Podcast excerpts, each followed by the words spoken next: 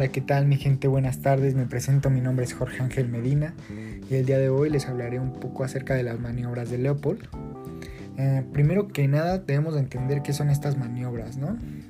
Y bueno, en obstetricia, las maniobras de Leopold consisten en cuatro acciones distintas que ayudan a determinar la estática fetal y que, junto con la evaluación de la pelvis materna, podrían ayudarnos a indicar si el parto será complicado o si resultará necesario realizar pues lo que será lo que es una cesárea en el trabajo de parto.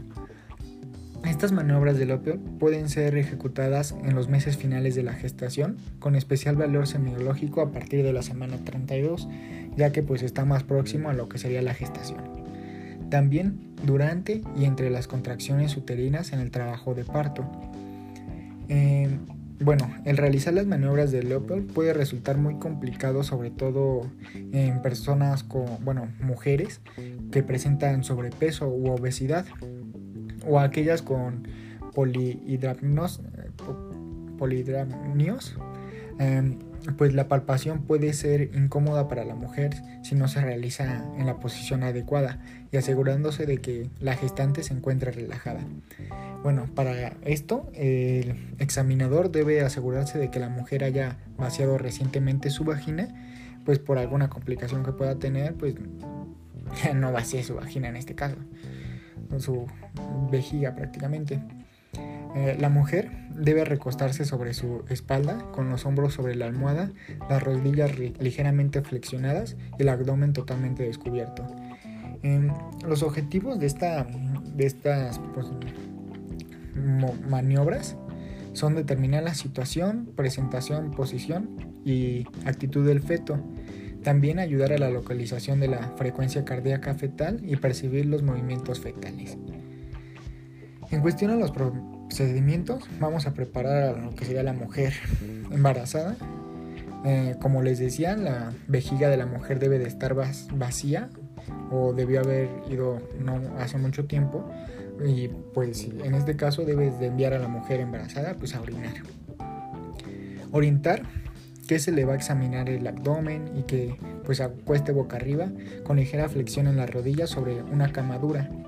El examinador o examinadora se coloca a la derecha del paciente y mira hacia la cabeza de la misma ah, para poder descubrir lo que sería el abdomen materno.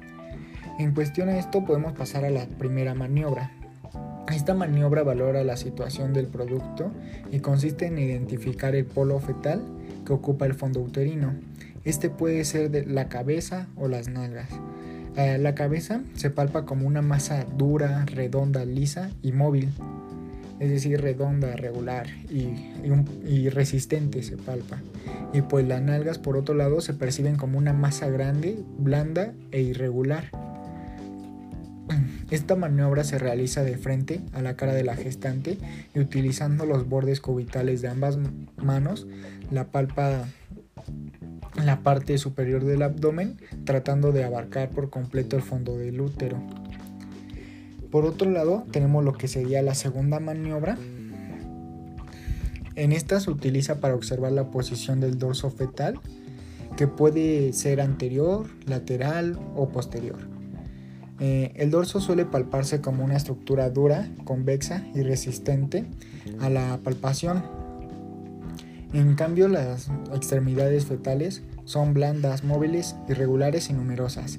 Esta maniobra se realiza de frente a la gestante, palpando el abdomen con gentileza, aplicando presión profunda con la palma de las manos. Una de las manos debe permanecer fija en un lado del abdomen mientras la mano opuesta explora el lado contrario. Para concluir la exploración deben explorarse ambos lados del útero intercambiando pues las palmas. Esto prácticamente se explora lo que serían las partes laterales, lo que sería el, abdomen de la, de mamá o de la gestante.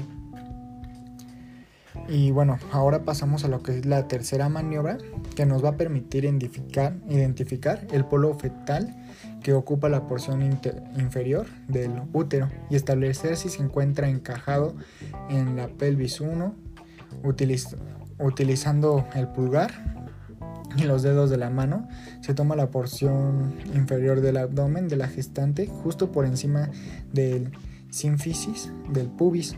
De acuerdo a la sensación de la estructura palmada se puede determinar el tipo de presentación al igual de la en la primera maniobra. En el caso del polo fetal inferior no, no se encuentre encajado en la pelvis, se sentirá como una masa móvil.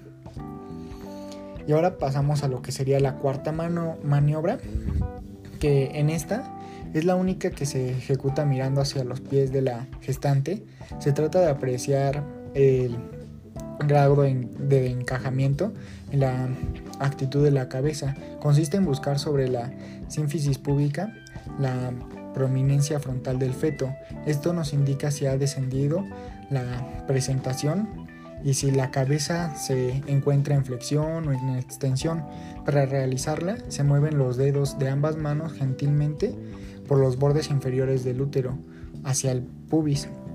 El lado donde haya mayor resistencia al descenso de los dedos corresponde a la frente. Si la cabeza del feto está bien flexionada, la frente deberá encontrarse en el lado opuesto de la espalda fetal. Y si la cabeza se encuentra extendida, entonces se palpará el occipucio y se encontrará localizado al mismo lado que el dorso del producto.